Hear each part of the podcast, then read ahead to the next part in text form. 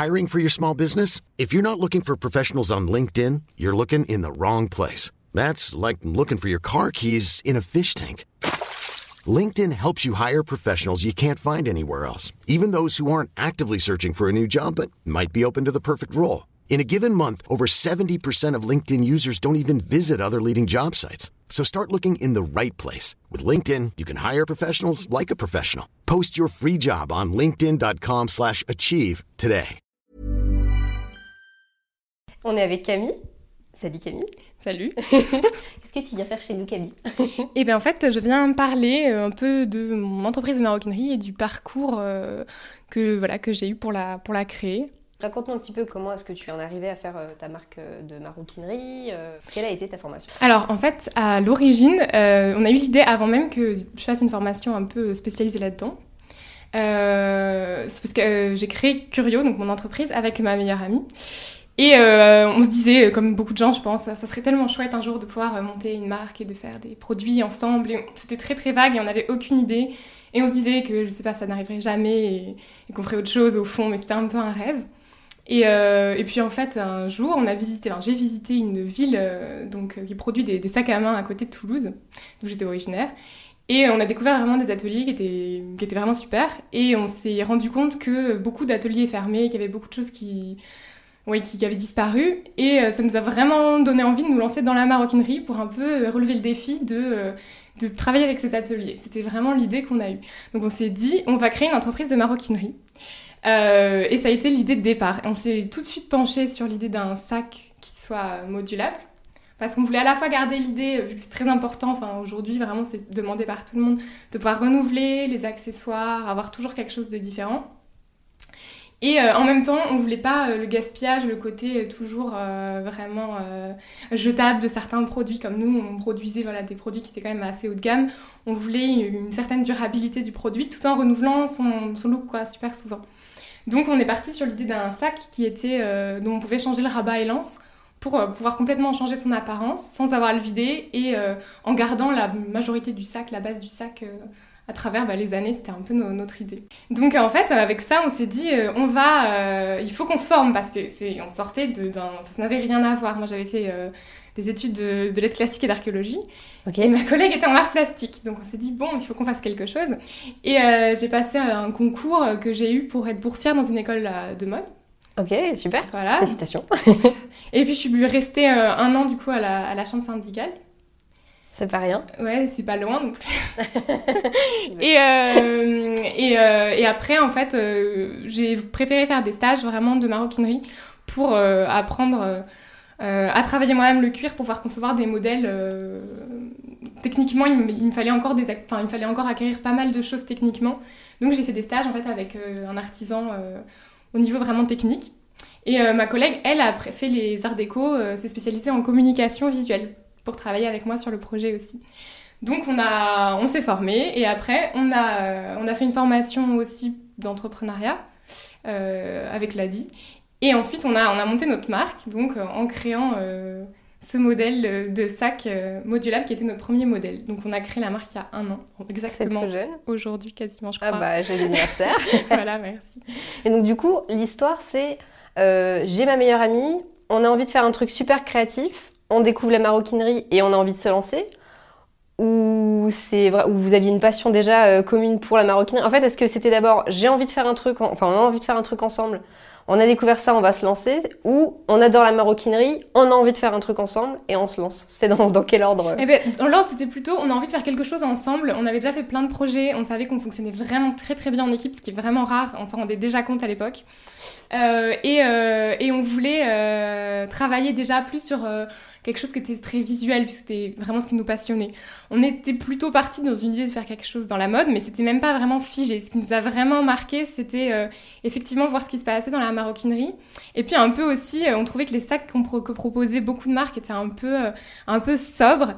Et on était très très curieuse de voir si on arriverait à mettre des motifs, ce qui était notre passion un peu, des couleurs et des textures, sur des sacs. D'où l'idée aussi d'un sac modulable, ce qui permettait d'avoir des rabats qui sont beaucoup plus audacieux, beaucoup plus fouillés, avec une esthétique beaucoup plus foisonnante, quoi. Et d'avoir aussi des rabats euh, plus simples. Ça allait hyper vite. Oh non, en fait, ça a pris vraiment du temps. Euh, on a commencé, on a eu l'idée en 2000 2012, fin, début 2012, même fin 2011, vraiment de faire de la maroquinerie. Mhm. Et notre marque donc, a été créée fin 2015.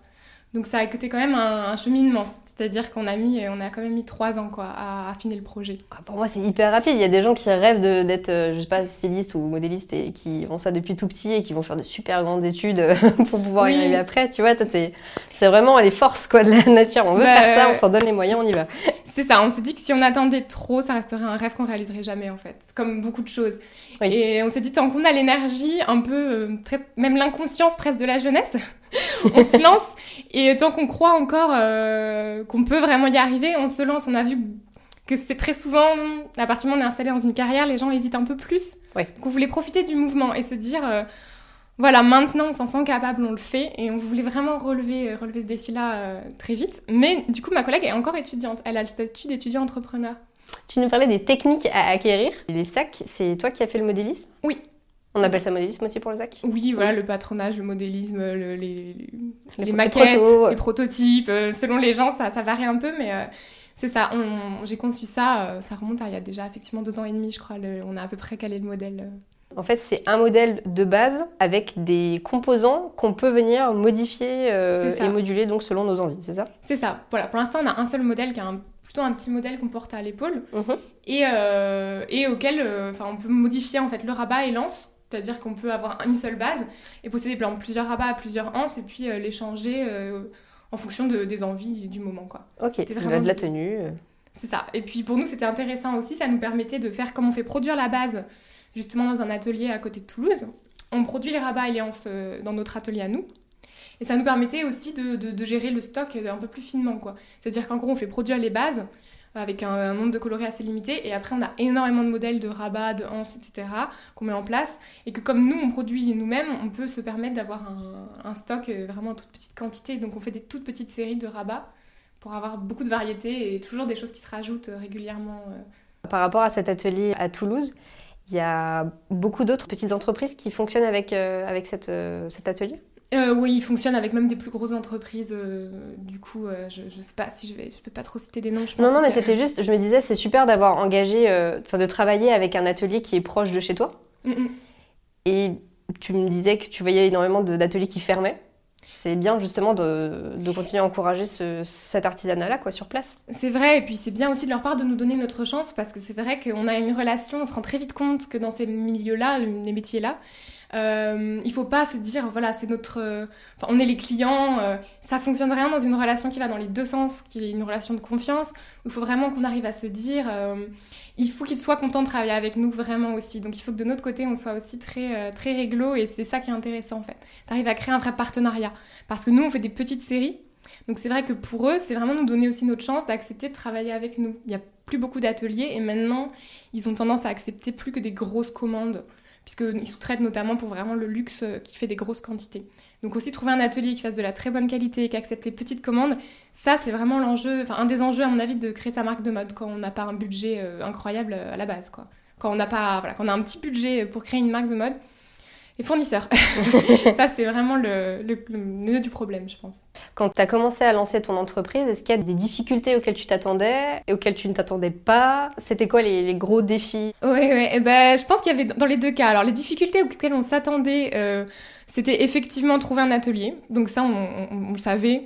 On, est, on a fait vraiment ça. On a cherché pendant longtemps. On a essayé avec plusieurs ateliers euh, pour voir ce qui fonctionnait le mieux. Donc, on a pris du temps pour caler ça. Euh, ça, c'était vraiment une, voilà, une des grosses difficultés qu'on a eues. Euh, une autre difficulté à laquelle on s'attendait pas, c'était le site. Euh, parce qu'on devait partir à travailler avec une équipe d'étudiants euh, qui nous, enfin qu'on payait, mais qui travaillaient en- avec nous euh, comme un projet un peu étudiant. et ça, ça n'a pas pu se faire, mais au dernier moment. Donc on s'est retrouvé à un mois de l'ouverture logiquement de l'entreprise, sans site, sans rien.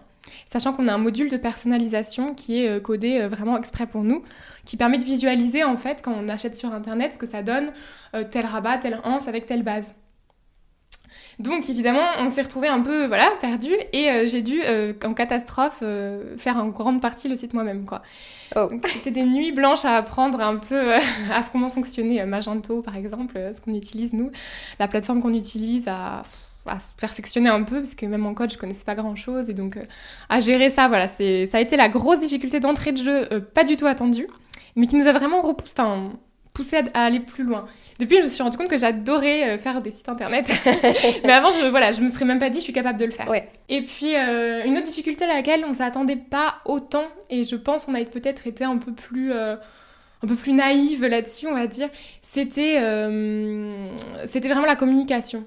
On se disait, oui, si on communique beaucoup, si on fait beaucoup d'efforts, qu'on contacte énormément de journalistes, énormément de, blogs, énormément de, et qu'on vraiment on fait un effort de suivi, ça sera assez facile, enfin assez facile, ça sera pas euh, insurmontable de se faire connaître.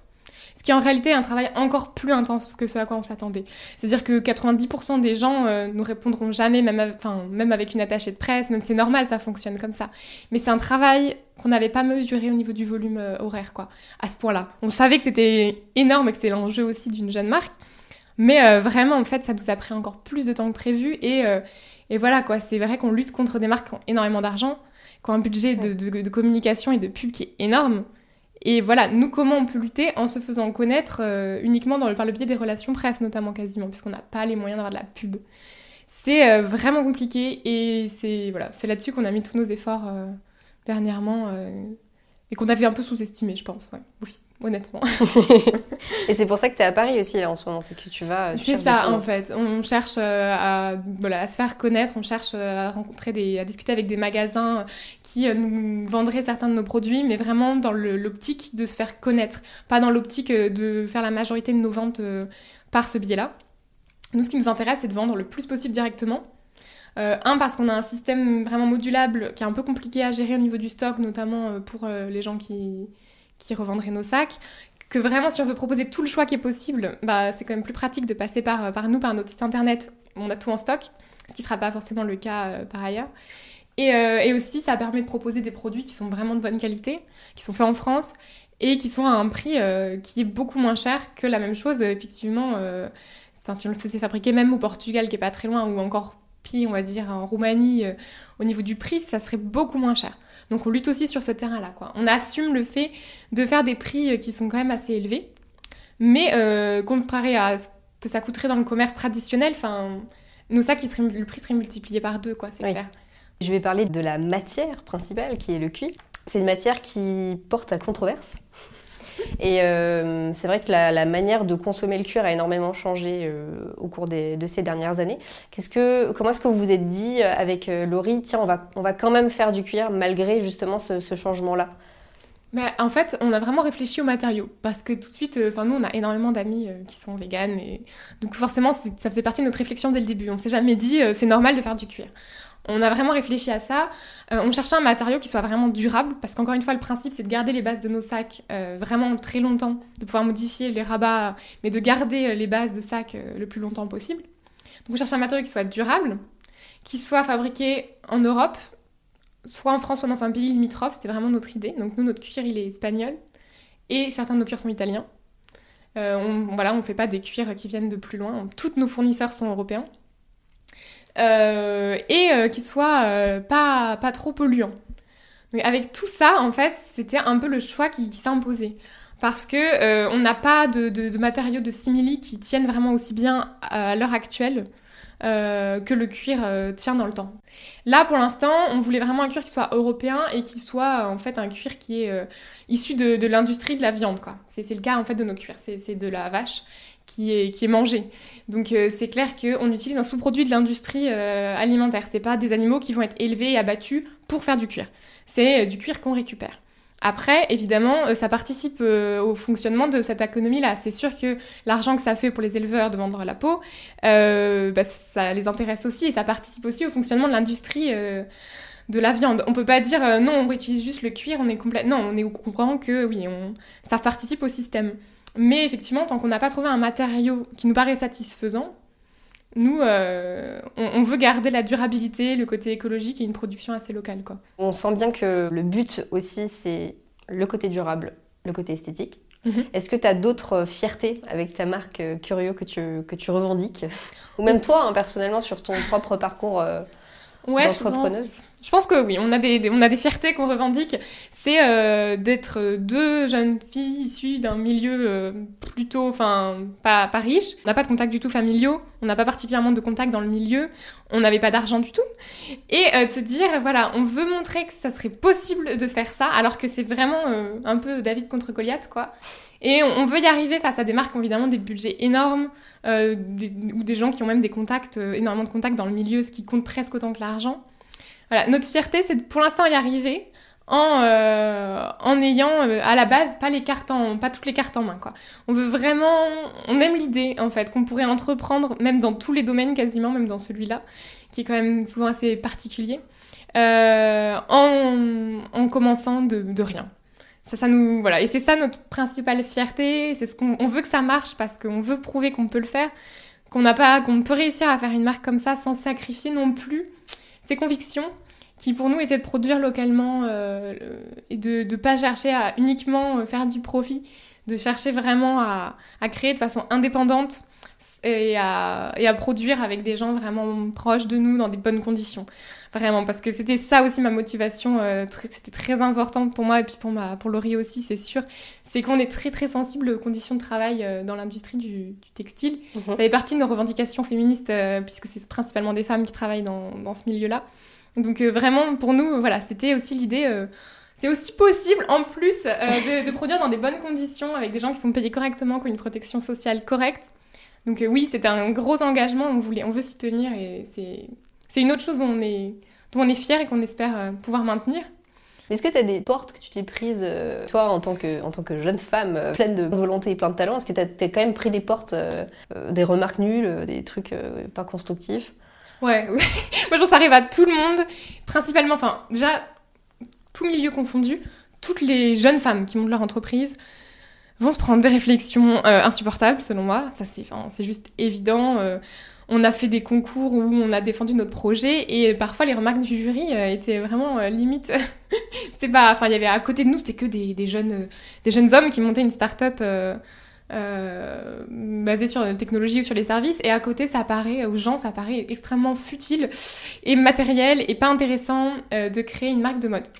Et en plus, on est deux jeunes femmes. Donc forcément, on s'est pris des réflexions qui étaient assez gratinées. Par exemple, une fois, euh, pendant un oral, j'ai fait un calcul mental super rapide, je sais plus pourquoi, parce qu'il nous il demandait quel pourcentage de tel chiffre, et donc j'ai répondu. Et euh, l'homme du jury m'a regardé, a fait oh, En fait, elle est intelligente. Et je me suis dit, waouh Mais non Mais euh, enfin, c'était pendant un jury où il y avait plein d'autres gens et c'était super gênant parce que d'un côté, j'ai envie de lui dire, mais enfin, c'est quoi cette réflexion? Bah oui. Et d'autre, c'est un jury, donc on n'a pas envie de se mettre les gens à dos non plus particulièrement, mais j'ai quand même fait un peu bon remarquer que voilà. Mais c'est évident qu'on se prend ce genre de réflexion en permanence. On va voir notre banquier, il va dire Oh, vous êtes si mignonne, vous faites une marque de mode. On va voir des gens qui font Oh là, vous allez vendre ça à vos petites amies. Et on est là, oh, voilà, c'est un peu dur à avaler parfois quand on veut vraiment avoir un projet qui est sérieux, où on a. Les gens nous expliquent que c'est qu'un business plan, alors que ça fait un an qu'on a notre boîte. Ils nous disent Vous avez peut-être déjà entendu parler d'un truc, ça s'appelle un business plan. on est là, oui, ça c'est c'est le premier truc qui vient tout le temps. Ah et ensuite, dans le milieu de la mode, ben, c'est toujours un peu rageant parfois, effectivement, de voir que, euh, que l'argent, euh, quand on n'en a pas beaucoup, parce que nous, on a fait des petits emprunts euh, solidaires quand, pour les gens qui n'ont pas accès à l'emprunt bancaire. On n'avait pas les garanties, en fait. On n'a pas des familles qui peuvent se porter garante pour nous, pour des sommes même en tant soit peu élevées, quoi.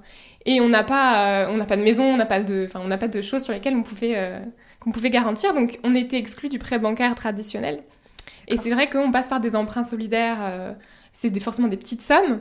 Euh, c'est un long parcours même pour les acquérir de toute façon. Et, euh, et c'est vrai qu'on s'est dit, voilà, c'est sûr qu'on on connaît des gens qui ont monté une boîte de maroquinerie.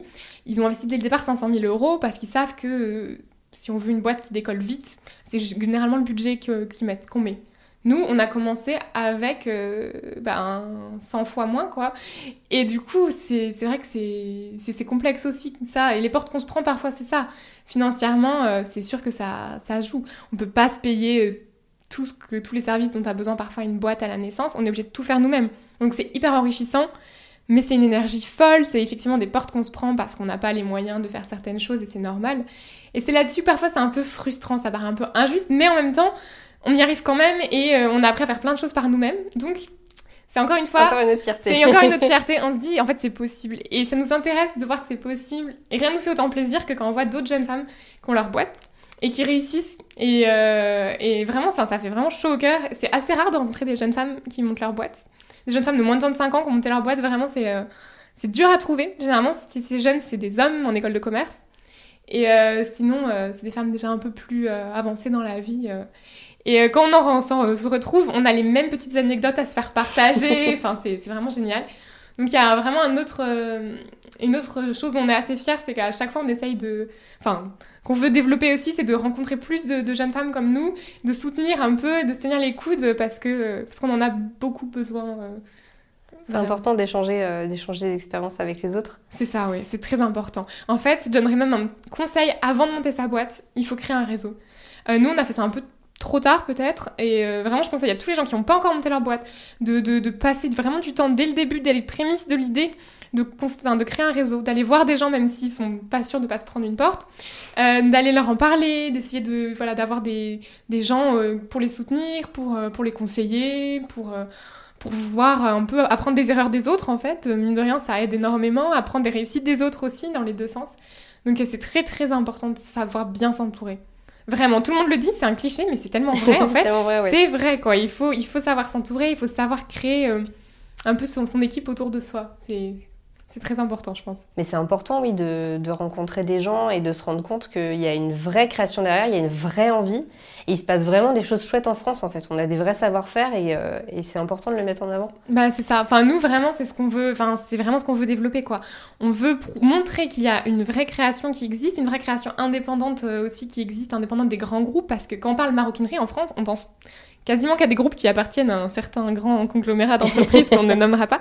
Et c'est vrai que c'est très dur de, s'en sortir par rapport à des, des budgets pareils. Ça va très vite. Toutes les pages euh, maroquinerie des magazines vont vite être prises par des gens qui ont les moyens de payer des pubs. C'est vrai que ça aussi, euh, ça aussi, il faut le revendiquer, il faut en parler, qu'il y a vraiment des, jeunes marques qui, qui valent le coup, euh, de pas associer uniquement de jeunes femmes qui créent leur jeune marque à quelque chose de très, euh, qui n'a pas d'ambition. Ouais. Nous, on veut vraiment se développer. On veut vraiment euh, pouvoir faire produire plus, vendre à l'international, euh, avoir des gens qui vont travailler avec nous. C'est, vraiment ce qu'on veut faire. Et on voit que souvent, les gens sont pas habitués à ce que des femmes aient de l'ambition dans l'échelle de leur entreprise. C'est Ouais. vrai. hein. Souvent, ils vont dire c'est bien, créez votre petite boîte de bijoux dans votre coin, et puis peut-être que dans 10 ans, vous dégagerez un SMIC, mais c'est normal. Et l'idée qu'on veuille juste en vivre et faire vivre d'autres gens, et ne pas. Enfin, nous, l'objectif, ça a jamais été de devenir très riche, enfin, riche même, enfin, c'est pas ça qu'on veut. On veut produire des bons produits dans des bonnes conditions avec une bonne équipe. Alors, c'est hyper naïf, peut-être que c'est un peu le pays des bisounours, mais nous, vraiment, c'est ce qu'on veut faire. Et comme tout le monde va nous considérer comme effectivement les. Des bisounours, on veut, on veut montrer que ça va marcher en fait. C'est vraiment l'idée. On est des déjà. battantes parce que, ouais, mais on veut, on veut se développer, on veut montrer que ça marche vraiment. On veut que, montrer que ça marche euh, mieux encore, que, que ça, ça augmente toujours. Et c'est pour ça qu'on est battante en fait. On a, on a des choses à montrer en fait, je pense. On, on est, on a très envie de, de prouver que c'est possible. Ça fait que commencer. Voilà, c'est ça. Vous avez un univers très fort. Mhm. Euh, comment est-ce que tu le définirais? Comment tu définirais le style de Curio? Bah, au début, vraiment, voilà, on s'est dit, il faut trouver un mot qui définirait le style de Curio, comme ça on arrivera à avoir une vision globale. Parce qu'il faut pas oublier que tous nos rabats, tous nos ans étant modulables, la difficulté c'est de garder aussi une cohérence esthétique un peu entre les collections. De garder des choses qui peuvent quand même euh, un peu s'insérer dans, euh, dans les collections.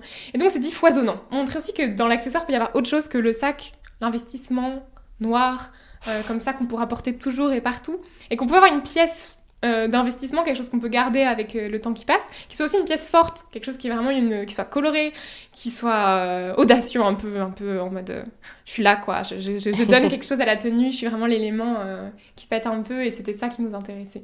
Après c'est surtout Laurie qui fait les motifs.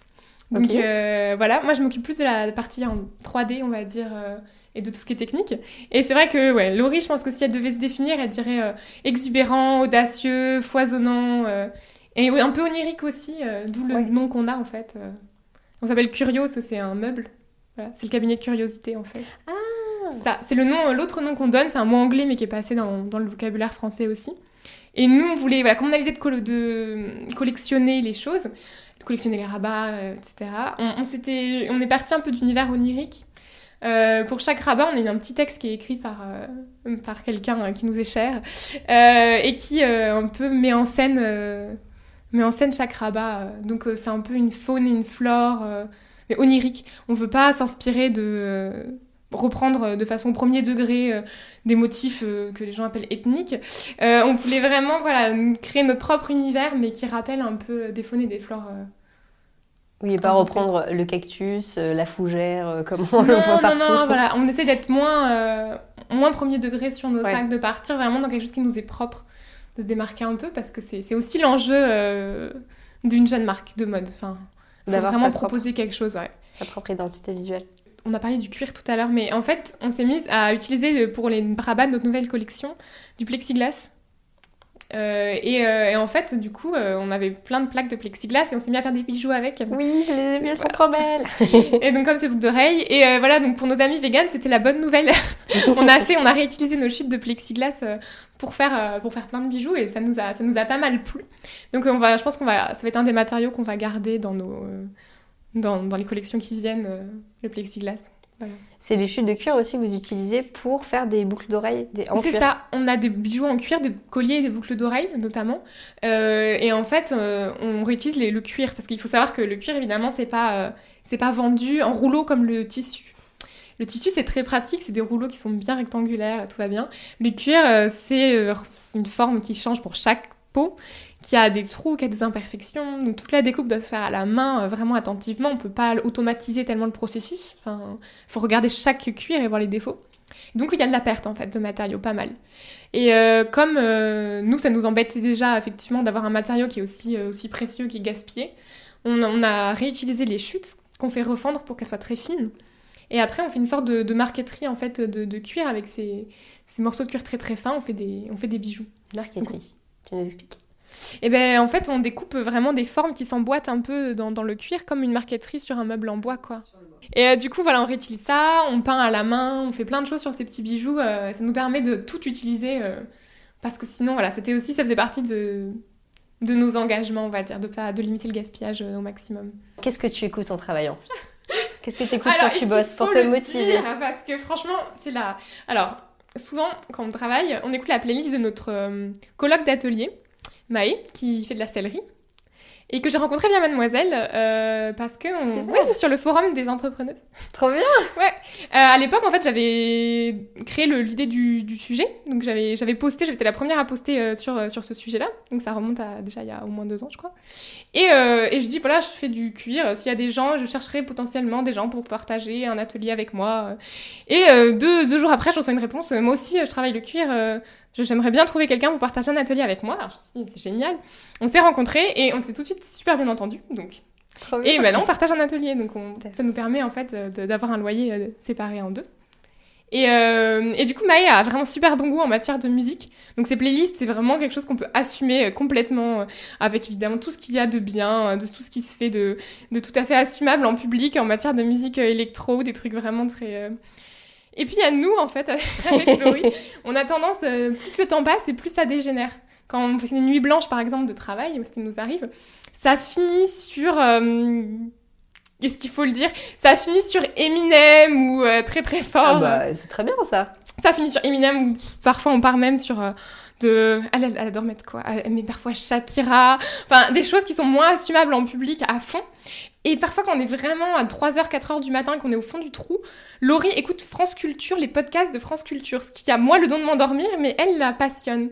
Donc euh, voilà, l'écoute de 3-4 heures du matin de Laurie, c'est les podcasts de France Culture. Enfin, elle les écoute sur Internet. Moi, je trouve ça très assumable, écoute. Voilà, euh. voilà. Mais après, effectivement, il y a, y a, aussi Shakira et Eminem et, euh, et et ce genre de choses. Il euh. faut que tu viennes au gros stuff, on a des références. Euh, voilà, puis après, en plus, euh, YouTube part, et une fois que YouTube est parti, on finit parfois par avoir de la musique des années 80 tellement étrange. Mais sinon, non, on a un nouveau groupe qu'on écoute tout le temps, c'est Power Bottom. Et c'est? C'est un, deux musiciens. C'est ce que tout le monde connaît? Et moi je connais. Non, pas, du tout, c'est pas du tout connu, je pense. C'est deux, deux musiciens euh, américains euh, qui font de, qui sont queer, qui font de super musique et qui ont une esthétique géniale. Donc on est très très fans. Et en ce moment, euh, on écoute que ça en fait. Donc, Vous allez peut-être leur proposer des sacs.